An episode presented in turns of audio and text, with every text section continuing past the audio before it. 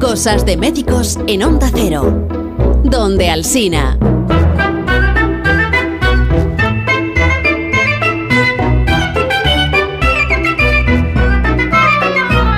Y donde Alsina está Jorge Abad, buenos días, Jorge. ¿cómo Hola estás? Begoña, ¿cómo estás? Muy bien. Y Alfonso Fernández, buenos días, Hola, doctor. buenos días. Rubén. Eh, y Alberto García Salido, buenos días, Alberto. Buenos días. No.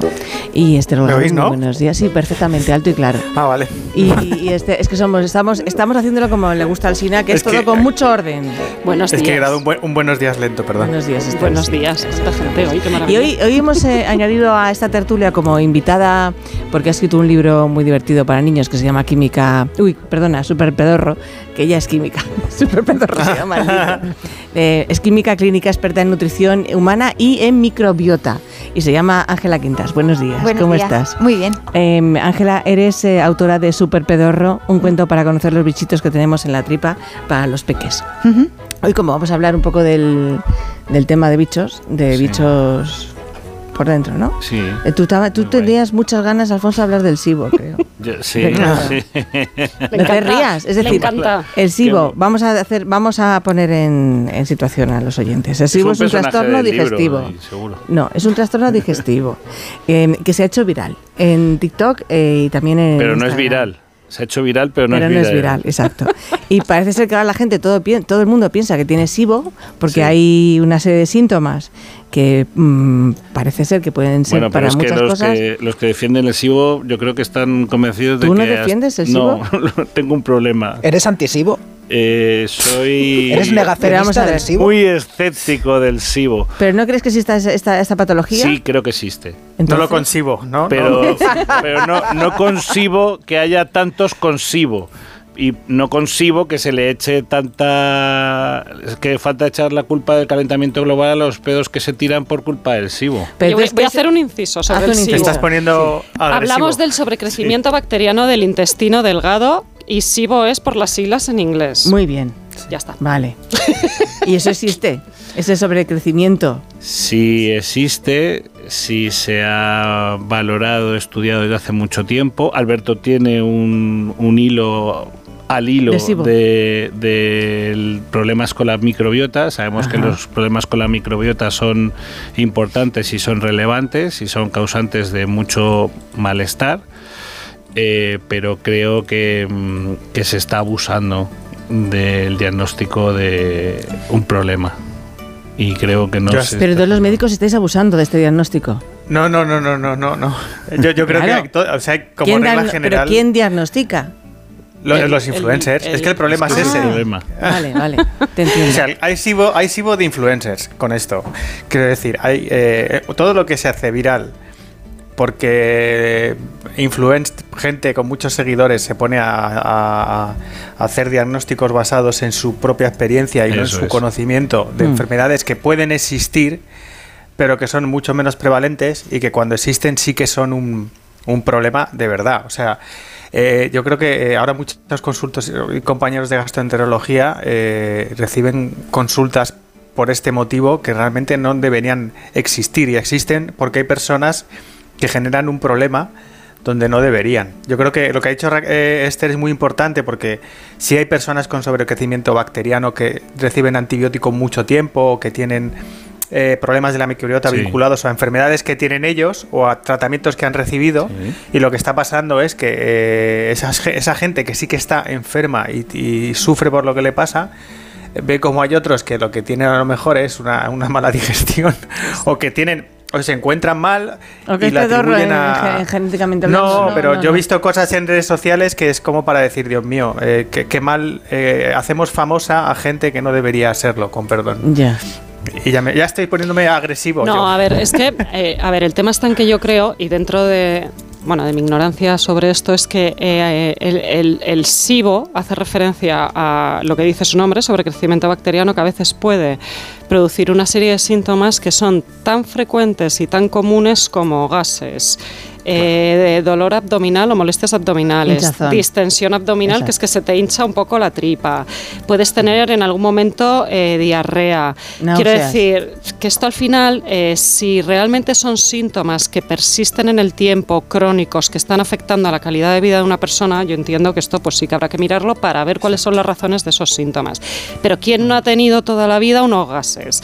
Un tengo la tripa hinchada, un pues hoy me levanto y resulta que es que tengo, porque estás nervioso, eh, tengo diarrea. Es que esto nos pasa a todos. Pues es que me he pasado, me tomo cuatro cafés y tengo diarrea, me ha sentado mal y no tengo buen cuerpo. Eso no Para es que SIBO, es que eso nos pasa a todos. qué, po- qué podría Claro. ser SIBO, Claro. ¿cuánto tiempo te tiene que durar este tipo no es de cuestión de síntomas? tiempo, es No, cuestión de sentido común, que es lo que Sí. se ha perdido en este mundo, con todos mis respetos. No, es que es verdad. Entonces, quiero quiero decir, es que esto es como todo. Pues me duele la cabeza. Bueno, pues si te duele un día la cabeza, nadie se muere por un dolor de cabeza. Pero si tienes un dolor de cabeza persistente, pues hombre, a lo mejor es el momento de que sí que consultes a un neurólogo. Y esto es lo mismo, es decir, oye, pues es que tengo una semana que además uno también tiene que hacer introspección sobre las razones por las que aparecen ciertos síntomas. El estrés, la ansiedad, generan se somatizan y generan síntomas, pues eso, es que como y me sienta mal la comida, pues es que llevo, hombre, pues si llevas cinco días con más gases y un poco de hinchazón de tripa, pues hombre, eh, te aguantas. Si llevas dos meses así, a lo mejor, y estoy poniendo, no, no sé el tiempo, pero sentido común. A ver. Y yo creo que, a- o sea, todo se puede catalogar y nos podemos volver locos con un montón de, de enfermedades, síntomas y poniendo nombres, vamos, o sea, hacemos En- un libro nos forramos. En, pero una de las, en una de las primeras páginas, si tú pones SIBO en, en Google, por ejemplo, en una de las primeras páginas que te dice qué es el SIBO y empiezas empieza a comentar los posibles síntomas. Entonces, empiezas a leer y dolor abdominal y distensión. Orígenes muchísimos, el SIBO uno más. Diarrea y estreñimiento, orígenes muchísimos. De hecho, algunos completamente distintos. Flatulencia, reflujo ácido, fatiga y debilidad, pérdida de peso inexplicada, intolerancias alimentarias, anemia por déficit de hierro. Es que tú solo me falta que pongas que el calentamiento global, porque como te tienes más gases, te tiras muchos pedos, entonces no son las bacterias las que producen, eh, las vacas las que producen el calentamiento global, sino que son las personas con SIBO en este mundo, pero como todos lo tenemos, Y luego, y luego hay pues gente que se somos- enfada, ¿no? En la consulta, si no le diagnosticas eso. Pero sí, sí, pero si porque es que- vienen, vienen, bus- vienen de, o sea, el, de- mírame, de es que Instagram. yo te juro de verdad que esta tripita yo no la tengo, porque esto, yo estoy hinchadísima, o hinchadísimo, hinchadísimo. o hinchadísimo. Em, de verdad que es que tú me ves y claro, no se nota, pero yo te puedo decir que es que esta no es mi tripa. Entonces, claro, tú Además, no, no es que puedes... el- ¿Qué haces con que la eso? cosa también que también es que hay gente que sí que tiene, eh, como ha dicho Esther, eh, un problema real. Eh, y claro, lo que ocurre es que em, esa gente con un problema real también ve que se estaba analizando lo que les pasa, convirtiéndolo en, en- en toda esa lista de cosas que Alfonso ha leído que convertimos en una enfermedad y que quizá no lo sean. Yo creo que em, el- el- las redes sociales tienen cosas muy positivas. Lo que ocurre eh, y es que en ellas muchas veces lo que hacemos es hablar de, la- de- de nuestra experiencia personal o de nuestras, mm, Exacto. nuestros problemas. Exacto. Y con lo que ha pasado con esto es que ha salido gente que, que alguno de ellos sí que tendría algún sobrecrecimiento bacteriano anómalo, por así decirlo. Pero al contárselo al público en general y traducir o hacerles pensar que lo que está ocurriendo es que eso no se diagnostica o no se ve, tú generas una sensación de alarma en la cual la gente va a buscar una explicación a lo que le ocurre y a lo mejor lo que le ocurre es algo que es una variante de la normalidad y no hay más. Exacto. ¿Cuál y- es la...? ah, y perdona. esto- Sí, sí, adelante, Alberto. No, no, no, no.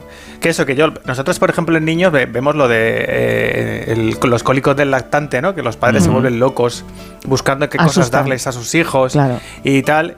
Y es normal. Y al final eh, hay gente que se puede aprovechar de esa situación y Sí. convertir en, un, en una enfermedad algo que no lo es. Eso Y les, das- eh, les dan eh, esto, el- los probióticos o les dan que si eh, jarabitos o les- y dices, es que al final o el que te sale contando las cosas en redes sociales sabe de lo que habla o hay que tener mucho cuidado porque puedes generar mm, angustia sin necesidad. Y yo creo que con esto del SIBO, pues lo que ha ocurrido es algo parecido a ello. Mm, Con la edad, además, ca- casi todos tenemos lo que ha dicho Alfonso, ¿no? Que si mm, eh, tripa hinchada, flatulencia, cansancio, jolín, eso es la vida. Pues en, en la vida, eh, buscar que le pongan un nombre a algo que no nos gusta nos da tranquilidad porque pensamos que es una manera de solucionarlo. ¿Y cómo se diagnostica? Es decir, ¿hay una prueba que te hacen Sí. rápida? A ver, Tienes No. No, no, no, que tienes distintas pruebas. A ver, eh, cuando tú vas al, a- al, al- al gastro, al digestivo, pues aparte de la historia clínica, por supuesto, pues tienes eh, test del aliento, tienes cultivo, tienes gastroscopia, es decir, hay distintas pruebas que se hacen de menos a más en función también de los síntomas que, que La tú misma le que cuando tienes una úlcera, ¿no? Claro, Más o menos. Claro. Sí, a ver, el, el problema es, eh, hay que hacer un despistaje de lo que no es, o sea, hay que empezar muchas veces por lo que no es, pues confirmar que no tengas una úlcera digestiva, si tienes, si tu problema es reflujo, pues lo primero que tengo que pensar no es que tienes un SIBO, sino que tendré que ver si tienes una hernia de hiato, si tienes una úlcera digestiva, si tienes una gastritis, Una intolerancia, una intolerancia. Sí, sí, Claro. No pones, Sí. te pones esa Si cara. empezamos a, ¿Por qué pones esa si- cara? No, no, por nada. Si empezamos a, a perder peso, pues lo primero que Pero tendrás di la que verdad. Pues que el negocio de las intolerancias es como el de la vitamina D y como el del SIBO, pero si tú quieres que yo me pegue con todos Está los de destroyer hoy todos, total, con ¿eh? todos los de Pero- todo el mundo, pues yo me pego con quien Begoña, por quieras, pero- favor, deja. pero pero no me chinches. deja a Alfonso. Si no te chincho, creo que Es seas que es un sincero. problema. Mira, el problema que hay es que cuando se cuando se invierte dinero en la sanidad, la sanidad es un negocio y cuando es un, un negocio tiene que ser rentable. Entonces ese es un problema que vive en Estados Unidos y que se vive en otros países donde la sanidad no es pública. Entonces la sanidad pública no busca ser rentable, busca eh, dar solución a unos problemas. Bueno, discrepo a ratos, pero vale. Es- es Quiero un- decir, hablemos de eficiencia, pero no es, no es lo Sí, que este- toca. Ya está siendo muy complicado, me está dando la sensación. Si no, Pero- sé, no hablo de pero es ya hablo de la tapa del váter, que es más También, pues, mola más. que es más sencillo. Sí, sí. No, a ver, el problema es que hay algunas enfermedades que son de difícil diagnóstico o son enfermedades que se llaman de exclusión. Cuando excluyes todo lo demás, lo que te queda es lo que puede ser y eso hace muy complicado su diagnóstico. Existen muchísimas, pero podemos hablar de las que quieras. Si quieres, nos metemos en jardines y hablamos también del déficit de atención y hablamos de un montón de enfermedades que por desgracia no tienen una prueba en el que te hago un análisis y entonces sale un numerito y cuando sale ese numerito es que tienes esa enfermedad. Entonces, cuando eso no existe, muchos diagnósticos se dejan a la interpretación o a la valoración por parte de mm, Del médico. del médico y de otros profesionales. Entonces, eh, cuando eso ocurre, pues eh, se puede llegar a sobrediagnosticar un problema que no es que no exista, sino que quizás se está eh, sobrediagnosticando y se le están asumiendo ciertas eh, ciertos problemas o ciertas eh, características que exceden de la realidad. O sea, yo en un paciente que viene con una anemia por, por problemas de hierro, o sea, lo primero es descartar que tengo un problema de hierro, que tengo un problema de vitamina B12, que tengo un problema de ácido fólico, y si tiene ese problema, lo primero que tienes que hacer es buscar un sangrado, un sangrado que buscas en un varón, buscas un sangrado digestivo y en una mujer también buscas un sangrado ginecológico. Si yo cambiase el orden y lo primero que, descarte, que intentase descartar es una anemia ferropénica, lo primero que voy a descartar es un SIBO, estaría cometiendo un error. Entonces, que el SIBO puede en algunos casos ser el que está mediando en un déficit de absorción de hierro, pues sí, está descrito que el sobrecrecimiento bacteriano puede haber, hacer que se produzcan problemas de absorción de hierro, pero no es la primera causa ni la más frecuente. Correcto, ya me ha quedado muy claro. Te enfades. No, no Que nos vamos un momento a publicidad, luego a la vuelta ya hablamos No de, hagas, no hagas una de intolerancia. cosas hermosas. Hablamos de cosas hermosas. Claro, claro. De verdad, inaguantables hoy, ¿eh? Estáis raros, muy raros. Más de uno en Onda Cero, donde Alsina.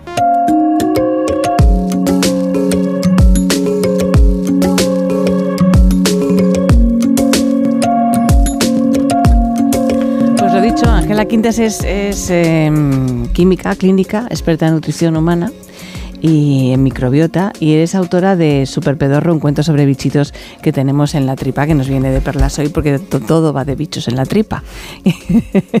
¿Qué, qué- qué cuentas en, en, en Super Pedorro, Ángela? Pues es la historia de un niño que, bueno, que, que tiene facilidad para, para tirarse pedos, como todos deberíamos de tener. Es decir, se estima que más o menos de media nos deberíamos de, de tirar unos 20 pedos al día.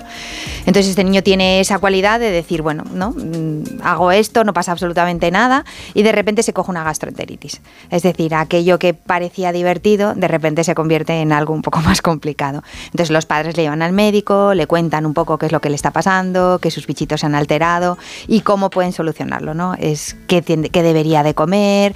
Eh, qué probióticos debería de tomar. Y luego al final hay una parte que viene explicada para los padres en las que se habla, por ejemplo, de la escala de Bristol. La, la escala de Bristol es, Bristol. eh, bueno, es una manera de tú poder identificar si tus heces son correctas o no. O sea, si están dentro de los baremos correctos. Es verdad que Las, las mías también, es decir, o la de los niños. No, no, son, todas. son distintas la de los Todas. niños que la de los Es adultos. como se mide, de hecho, el estreñimiento Eso de es. manera reglada para definir lo que es un estreñimiento y lo que no. Todos Eso los es. digestivos lo manejan muy bien. Te claro. aviso que un chorizo no es bueno.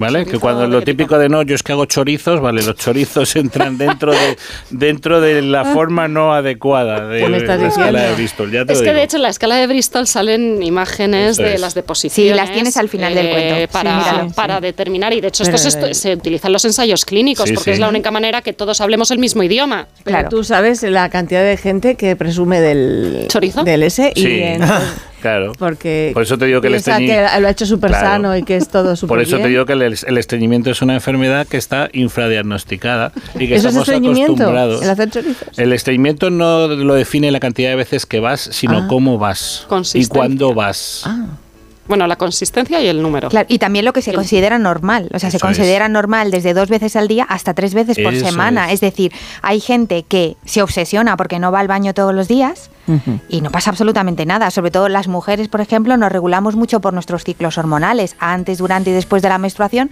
vamos con mayor facilidad. Y eso no significa que yo tenga que tomar un laxante ni nada por el estilo. Es decir, primero repasamos la alimentación, vemos si esa alimentación está rica en fibra, está rica en nutrientes que me facilita eh, que no esté estreñido y luego vemos cuál puede ser el problema. Pero lo primero que tenemos que ver siempre es la alimentación. Por ejemplo, en el, en el cuento hablo también de la regla de los tres días, que eso a los padres yo he visto que les agobia mucho. Es decir, después de una gastroenteritis muy potente, el niño puede pasar tres días sin ir al baño y no pasa absolutamente Está nada. vacío el pobrecito. Claro, pero hay veces, y eso también yo lo he visto en adultos, Mm. que he tenido una gastroenteritis, al día siguiente me vacío entero, al día siguiente no voy y al día siguiente ya me tomo un laxante. No, Sí. no, es que eso no lo podemos hacer. Es decir, contarles que tenemos que tener paciencia hasta que ese intestino se vuelva a llenar por completo para que el niño vuelva a tener otra vez la sensación de que quiere ir al baño y que esas heces estén bien formadas. Entonces ahí es donde, eh, un poco por darles esas ideas a los padres que creo que son fundamentales a la hora de, de tratar a un niño con gastroenteritis. Claro que los pedos yo pensaba que nada más que los producían, pues eso, las, eh, las bebidas eh, con gas, No. efectivamente, el comer eh, No. chicle La- la también, legumbre. la legumbre. Solo produce más. Claro. Pero, pero es que eh, he leído en tu libro que también las bacterias producen. A ver, las bacterias son las que producen el gas cuando las- comen la Ah. fibra, por ejemplo, que contienen las legumbres. Vale. ¿Vale? Es decir, las, cuando tú comes legumbres, la piel de la legumbre da de comer, para contártelo de manera sencilla, Sí. da de comer a esas bacterias y esas bacterias en esa, en esa comida que producen generan ese gas. Ah, vale. Ya, ya lo Por eso, se, por eso se sigue utilizando el pasapuré en los niños pequeños con las legumbres. Eso es. Porque es la piel la que más sustancias tiene flatulentas. Claro. Si tú, por ejemplo, comes un garbanzo en humus, que está triturado, Sí. te va a producir muchas menos, muchas menos eh, gases. Y por ejemplo, ahora hay lentejas, se venden lentejas sin piel o lenteja roja, que producen muchos menos gases. Pero si tú te tomas unas lentejas y tienes gases, eso no es patológico, eso es algo es normal. Claro. Claro. Claro, de hecho, y- lo, lo patológico es no tener Sería gases. no tenerlo. No, no, que esto no es ninguna broma. ¿Es claro, yo patológico tengo, pa- no tener hombre, yo gases? tengo pacientes, claro, obviamente, que tienen obstrucción intestinal y tú cómo diagnosticas una obstrucción intestinal sin ni siquiera explorar al paciente. Le preguntas, ¿hace, ¿ha hecho deposición? ¿Emite gases tanto por arriba como por abajo? Y como te diga que no, tienes un problema. Entonces esto al final parece una tontería, pero yo siempre, yo siempre, no es que bromee con esto, pero lo digo, digo, no, no, si, si el tener gases es eh, echar gases es fantástico. Y por supuesto, Pues le decimos a los también. niños siempre que chino, no hagas eso. Bueno, ya, pero es- te vas Bueno, al baño y lo haces, amigo. Entiéndeme, siempre coartamos un poco a nuestros hijos. A ver, que les tildamos de guarros. Totalmente. a los pacientes siempre se lo explico igual. O sea, me gusta utilizar ejemplos. Si tú tienes la basura en casa, tú coges la basura y los restos alimenticios y los metes en la bolsa, el primer día no olerá. El segundo día olerá mucho más y si te vas de vacaciones y has dejado una bolsa con restos eh, biológicos dentro, pues lo más probable es que cuando entres no pueda, cuando llegues a casa no puedas ni entrar.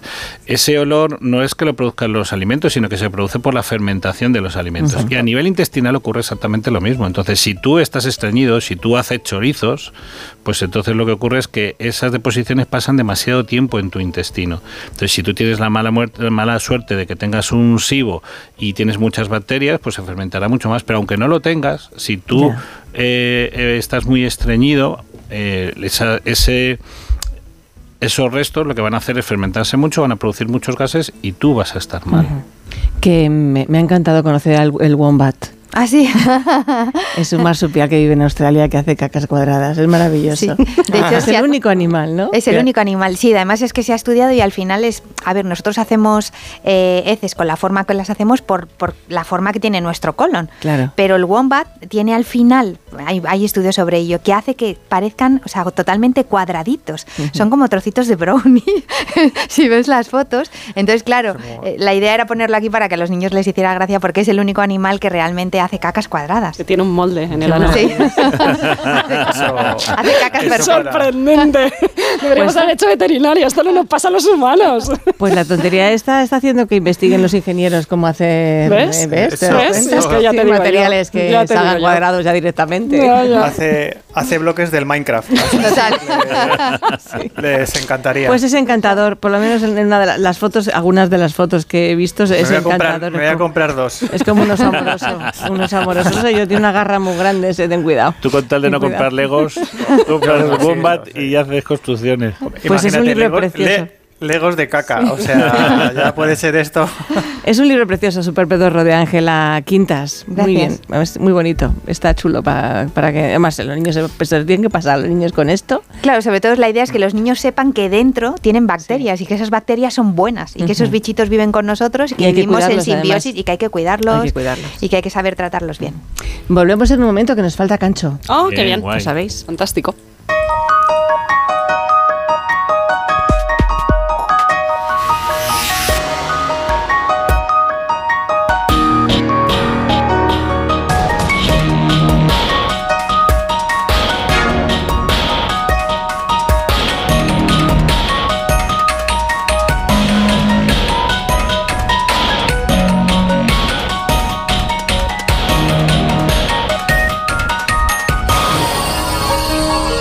Pues ya sabéis que con Cancho pues repasamos instantes llamativos de la historia de la medicina y hoy queremos recordar que se han cumplido 800 años de un lugar crucial para el desarrollo de la medicina moderna. En Historia de con Javier Cancho, el nacimiento de la Universidad de Padua. Desde el siglo II después de Cristo y hasta el final de la Edad Media se consideró constatado que por dentro los humanos éramos iguales que los monos. Ese fue el punto de partida anatómico que estableció el médico Galeno de Pérgamo. Él fue la máxima autoridad en medicina en Europa Occidental y Bizancio. Sin embargo, Galeno nunca diseccionó cuerpos humanos, no lo hizo por tabúes religiosos. De modo que sus disecciones de monos guiaron la práctica de la medicina durante 1400 años. Los monos no ríen. La risa es un atributo humano. Como el pecado. Cristo nunca rió. ¿Podemos asegurarlo? Podemos asegurar que la medicina vivió en un clamoroso error durante un milenio y medio.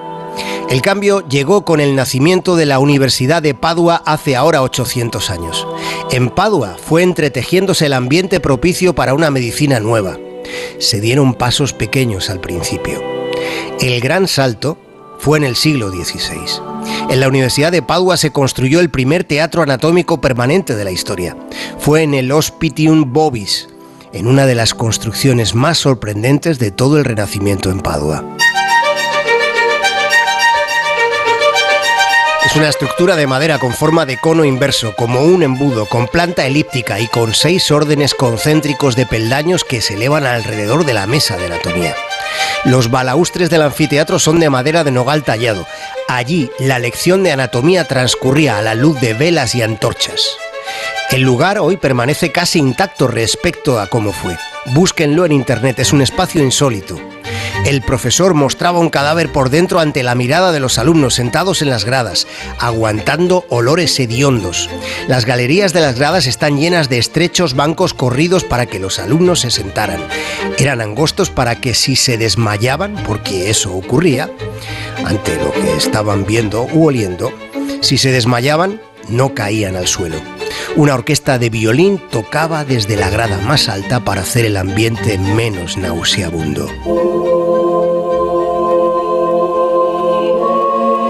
Libertad de enseñanza e investigación. Ese lema fue elegido en la Universidad de Padua hace ya algunas centurias.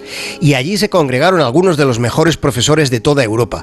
Durante el Renacimiento, Galileo enseñó matemáticas en esta universidad y desde allí difundió su nuevo método cuantitativo que influyó profundamente en la medicina.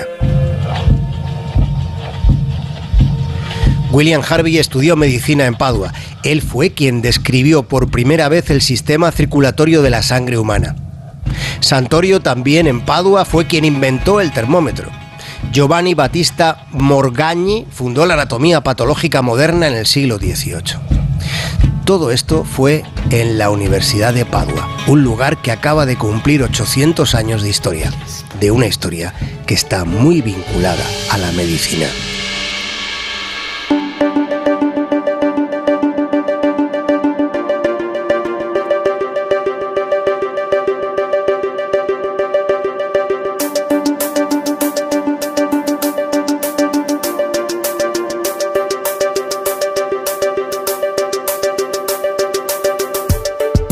Pues ya saben lo que tienen que regalar a los peques. Eh, super pedorro de Ángela Quintas. Em, claro, decir, eh, Alberto, te iba a guardar el libro para el hospital, pero yo no sé si se puede llevar un hospital, al hospital un libro que ya esté abierto. Eh, sí, porque Si no? se puede, vale, pues entonces el próximo Claro. día te lo llevas. No, porque como me acuerdo del día, lo de la, la pandemia, acuérdate, que los libros Sí, no bueno, podían pero- estar Ah, sin bueno, papelito la- y sin... Entiéndeme, es que yo me acuerdo de eso. Vale. Digo, lo mismo Nada. todavía sigue el mismo protocolo en los hospitales. ¿Te, lo, ¿te parece bien, Ángela, que, Fenomenal. que vaya al hospital de Genial. Alberto? Pues mira, estupendo. Pues ha sido un placer. Pues muy bien. Adiós. Sí. Alberto, un beso grande. Hasta, el próximo luego. día. Eh, Alfonso, Hasta el próximo otro día. beso grande. ¿Te lo mereces hoy? No sé, un poco. No. Esther, buenos días si también para ti. Un beso enorme. Buena Y semana. Ángela, muchísimas gracias por haber venido. vosotros, gracias. Nos vamos ya a, a seguir con el programa. Sí. Nos acercamos a las 12, las 11 en Canarias y dentro de un momento pues vendrá Josemi con Tabuada. Bueno, espero que no juntos, tenga un sí, sibo, José. No, uy, yo creo que también echará peste de esto. ¿eh? Cualquier cosa rara. Yo no me tiro pedos nunca. Ah, eso jamás. Más de uno.